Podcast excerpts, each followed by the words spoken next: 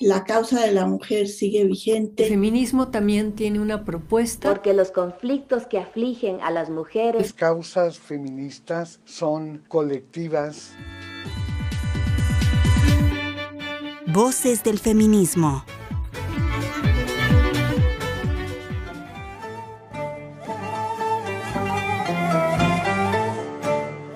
Ya salió en el año 39 de su país porque se venía una guerra y tenía pues la ilusión de probablemente continuar su carrera, que es finalmente lo que, lo que logró, a pesar de que sus padres no le habían ni siquiera querido dejar ir a la universidad. Al principio nada de que ibas a ir a la universidad con, con los turcos, ¿no? Porque como eran turcos y armenios que no se querían, parte de la dificultad ¿Y cómo ibas a encontrar un trabajo de astrónomo en tu país? Era complicado.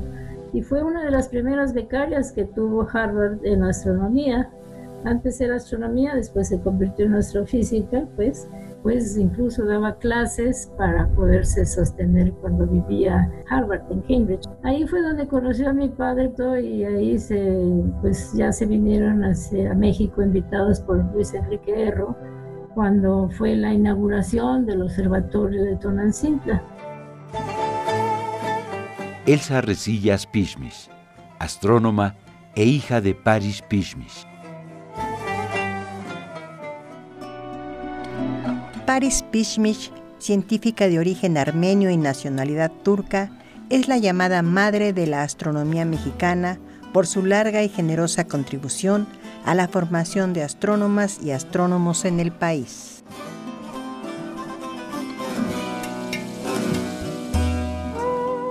Cuando Paris Pishmish tenía 18 años, se encontró con que las chicas de buena familia en su país no iban a la universidad, sino que debían dedicarse a encontrar marido.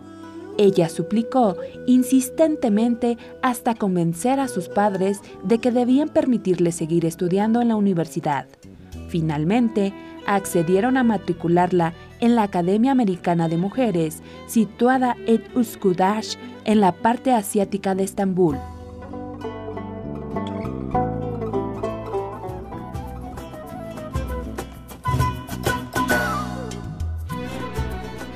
Luego de varios estudios, en 1937 se graduó y fue la primera en su promoción. Obtuvo el grado de doctora en matemáticas con una tesis sobre la rotación de nuestra galaxia, la Vía Láctea.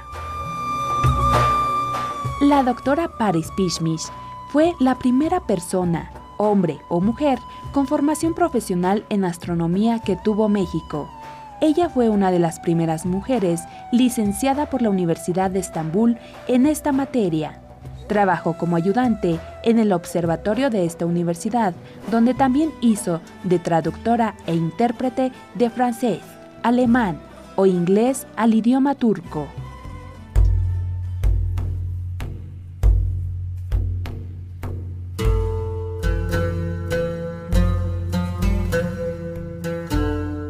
En 1943, Paris Pishmish vino a México para trabajar en el Observatorio de Astrofísica de Tonatzintla en Puebla, que impulsó el científico Félix Resillas. Allí estuvo hasta 1946 y en esos pocos años aprendió español, su sexto idioma. Además, durante su estancia en Tonatzintla, trajo al mundo sus dos hijos, Elsa y Sevin, hoy excelentes científicos mexicanos la doctora Paris publicó más de 120 artículos sobre diferentes temas de astrofísica. Paris Pishmish, en Voces del Feminismo.